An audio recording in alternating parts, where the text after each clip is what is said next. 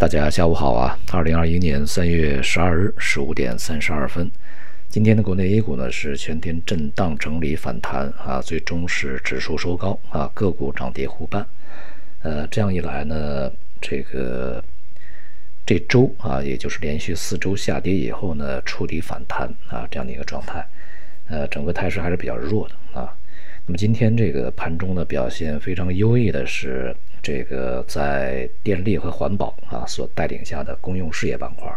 全面大涨啊，不只是电力环保，那么其他的像燃气啊、水务啊、公交啊，呃，表现都不错啊。这个板块呢，我们在前面也是啊，重点的是让这个社区里面的这个朋友们来呃提前埋伏。现在大涨以后呢，应该是有收获的时候啊。前面呢，我们也。跟大家讲过啊，但当前呢，公用事业板块还是一个配置重点啊。呃，但是呢，这个如果不提前埋伏啊，到现在再去追一些大涨的板啊大涨的个股的话，就不是那么特别舒服啊。所以说呢，对于一些这个呃没有人呃注意的关注的一些行业板块啊，未来有潜力的，提前埋伏是一个非常重要的一个事情。呃，总好过你追热点啊，追热点很难追得上啊，只有去埋伏未来的热点呢，才是一个呃事半功倍的事情啊。那么从这个电力环保这个呃方面呢，也是碳中和啊、碳交易这个概念呢，呃也是被炒得比较火啊。那么碳交易呢，在欧洲啊、欧盟已经实行了非常多年啊。因为我们现在要碳达标啊，中国呢要在未来呢二零二零六零年实现碳中和，所以说呢，对于这个温室的啊二氧化碳排放这个气体，就有一些要求啊，同时要把这个呃什么呃绿化呀啊这个植物啊，你相应的配套啊，让这个排出的东西能够消化掉，减少这个大气污染啊，这样一来呢，就有的行业它的这个排放就非常严重，而有的行业呢排放就还好。因此呢，我们如果是想达到这个呃碳排放达标的话，那么一定要有一个限制，也就是你每年呢排放二氧化碳的一个数量啊，要呃有一个指标。对于各个行业，对于各个企业，这些指标是不同的啊。核定每一个行业呢，你根据你自己的产量啊，根据你这个呃耗能，然后你最初啊最终你要去排放多少二氧化碳。这个是有指标的，你超出去不行啊。但是有的企业呢，可能是没有办法，它在一定时间之内啊，为了企业发展啊啊，或者是说为了整个的这个生产啊啊供应啊层面，它可能会超。但是有一些企业呢，由于自己自身的这个呃技术的一个革新呐啊，或者是这个呃设备啊啊这些升级呀，它可以把自己那些指标呢啊这个。降下来，那么因此呢，也会造成有些啊企业的这个碳排放指标呢不够用啊，有些企业的碳排放指标呢有富裕啊，这样的话呢就不够用的就要够可以啊通过这个碳交易向这个富裕的那些企业呢去购买啊，当然啊需要购买的企业呢势必也就增加了自己的经营成本，呃，从而呢也逼迫逼迫他啊倒逼他呢去啊革新自己的技术，而这个呃。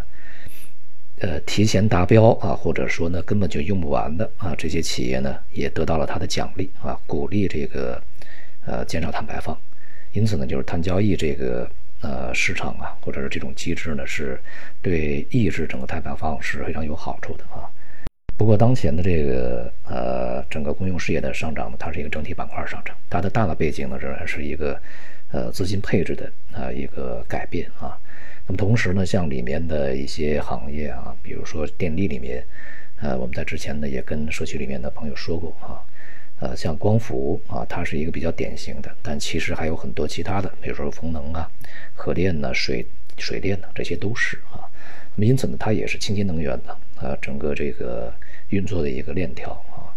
并且呢，它是有节奏的、有先后的啊。现在看起来呢，也是这个节奏像啊。不是那么显眼的这些这个领域去过渡，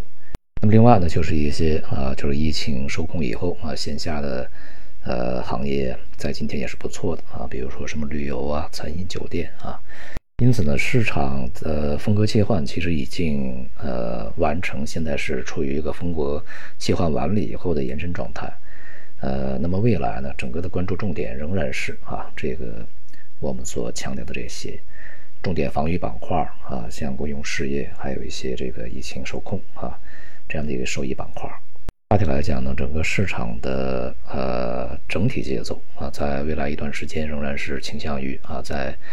呃年初以来这个一个波动的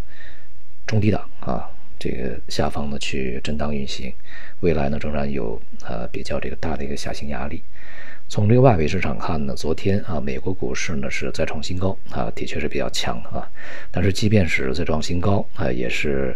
呃，少数的龙头个股啊，确立引领啊，大多数的这个股票的表现还是不佳的。那么同时呢，也是由于这个一点九万亿啊，拜登呢是呃提前就签了啊，昨天就签了，这个已经成为法案啊。那么另外呢，就是公布一些数据也显示通胀不是那么特别强啊，所以呢也是让市场松了一口气啊，然后继续推高股市。但是呢，这个实际通胀并不是特别强啊，市场的预期呢仍然是没有任何的消减啊。呃，今天的这个十年期的美债收益率呢又已经触及了一点六啊，现在的水平在一点五九左右啊，这也就是在今年以及近几年吧啊一个高位水平。呃，那么从通胀的这个角度来讲啊，市场一旦形成了一个啊极端的预期，它就有可能会自我实现。就像对于股市的上涨，道理是一模一样的啊，大家都一致预期股价会上涨，它的自我实现呢就会呃非常快速的啊幅度非常大的去实现。通胀呢也是也是一样的道理。无论是从消费者还是生产者啊，都认为未来涨价是一个顺理成章的事情，所以呢，这也是一个市场潜在的一些危险所在。即便呢，现在的通胀还不是说特别明显啊，呃，监管和货币政策当局啊，也对目前的这个通胀没有特别呃关注或者说特别的在意啊这种预期，但是未来啊，从长时间来看呢，这种可能性啊，它是不能排除的。不管未来的通真实通胀如何啊，至少市场呢，在这个金融交易层面，它已经开始去抢先的实现这种预期啊，所以它对市场的这种影响仍然是非常大的。那么今天的这个大宗商品呢，也是呃从高位啊呃回落啊，整体仍然是一个震荡啊，这个高档震荡整理做顶的一个过程，并且呢弱势重现啊，这也就对啊近段时间这个整个资源类。行业啊板块的涨势呢带来一定压力。总体而言啊，市场仍然是我们在之前所讲啊，热点板块呢它再反弹不要去追啊，呃，仍然是要去这个留心那些市场根本不在意的啊一些板块，但是呢它是未来有前景的。好，今天就到这里，谢谢大家。